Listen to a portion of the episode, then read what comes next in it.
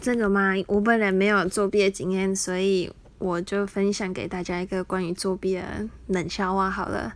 就是小 A 今天要考试，但是他却没有念书，所以他跟坐在前面的小干说：“哎，等等考试的时候，我踢你椅子，你就借我瞄一下。”考试的时候，小 A 就不会写，他就踢小干的椅子。结果小干转过来，喵，